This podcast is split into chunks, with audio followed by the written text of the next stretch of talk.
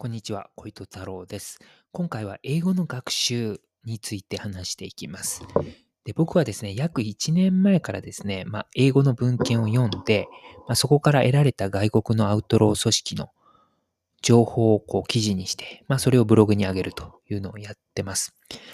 で、それとともにですね、英語の学習もしていまして、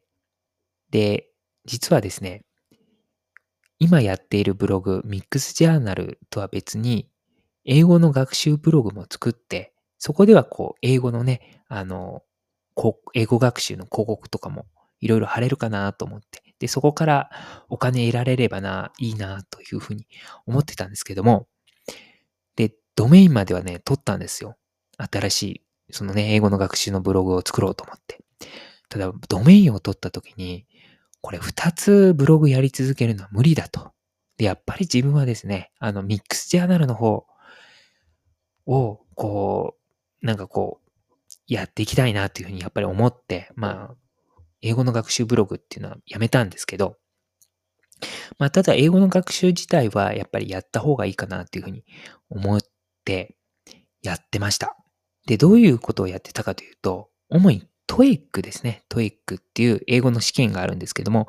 それを、まあ、こう、資格のその試験を受けるということで、まあ、できるだけ高得点を取るということを目指してやってました。やはり資格の、資格試験があった方が、まあ、モチベーションになるかなと思ってやったんですけれども、ただし、今、まあ結論から言うと、今はもうやってないんですよ。というのも、かなり TOEIC の勉強って大変なんです。で、かなり時間をやはり TOEIC のその対策に当てないといけないので、で、昨年はですね、結構それをしてたんですけど、あのー、ブログの記事を書く時間が少なくなるなっていうことで、やめました。で、肝心の、その、 TOEIC にですね、あの、時間、 TOEIC のに勉強を当ててしまうがためにですね、まあ、脳が疲れてしまって、肝心の英語の文献、アウトロー組織のその英語の文献を読めないということが続いてたんですよ、昨年は。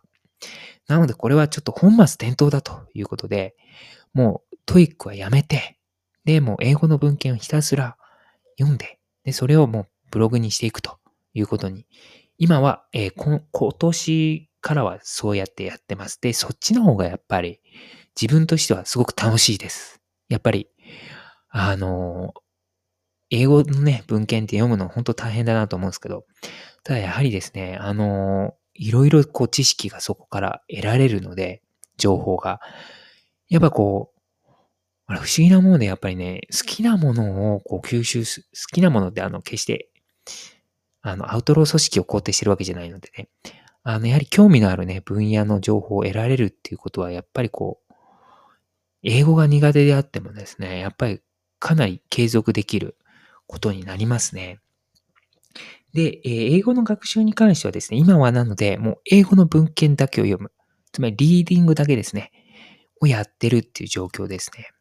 で、あんまり勉強っていう意識もないですね。もう資格試験もやってないので、で、ちなみにですね、えー、っと、トエックのですね、昨年やっていた、えー、っと、テストの結果が今、こう、目の前にさっき映してきたんですけど、昨年2021年4月にですね、私初めてトエック、って言ってもなんか、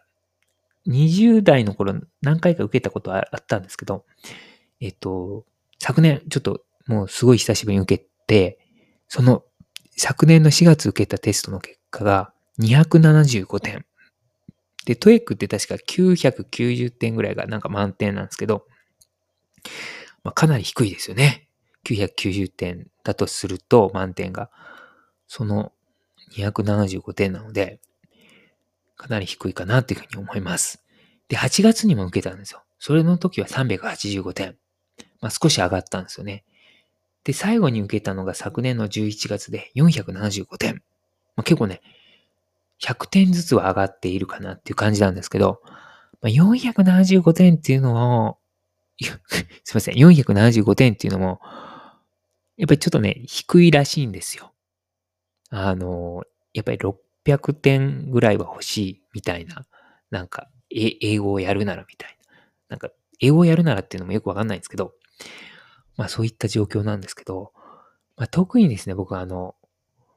思ったのが、ど、これね、トエックやった人にしかわからない話を今からするんですけど、トエックって、特に読解の、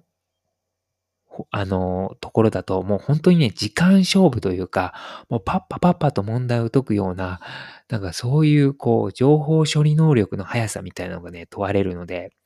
もう正直、あの、丁寧に読んでる暇はないですね。あの、っていうかもう追い追いつけないので、あの、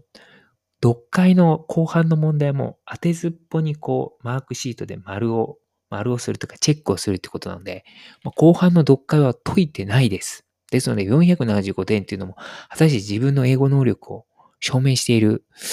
点数と言えるのかどうかなっていうふうに思うんですけど、ただ、どうなんですかね。他の受験者の人も、あれ、ね、すごい大変だと思うんですよね、 TOEIC。はい。ということで、すいません。ちょっとダラダラとなりそうなので、そろそろ打ち切ろうと思うんですけど、あの、要はですね、 TOEIC って要は結構それに、その試験対策に時間が取られるので、おそらくもう受けることはないかなっていうふうに思います。ただ、あの、面白いなっていうのが、あ面白いなと思ったのがあって、それはリスニングですね。リスニング、本当リスニングもですね、本当全然わからなかったんですけど、ただですね、少しずつですね、リスニングやると、徐々に分かってくるのがあります。で、特に良かったのが、あの、書き取りですね。リスニング聞いたのを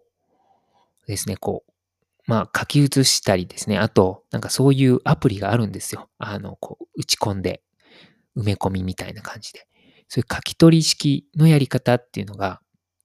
ディクテーションか。そう、ディクテーションという勉強方法があるんですけど、あのディクテーションは非常にいい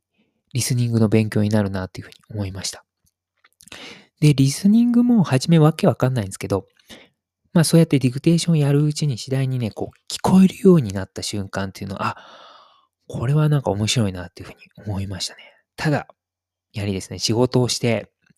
で、やはりこう、僕は一人暮らしなのでね、家事とかもいろいろあるわけです。で、ブログの記事も書いたりするとですね、まあさすがにちょっと英語のリスニングまでには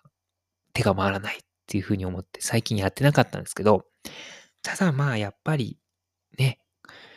まあ今後ね、オーストラリアとか旅行に行ってみたいなとは思うんですけど、まあ行ったところで 喋れないとは思うんですけど、まあただ、あの、英語のね、文献のリーディングばっかりこう、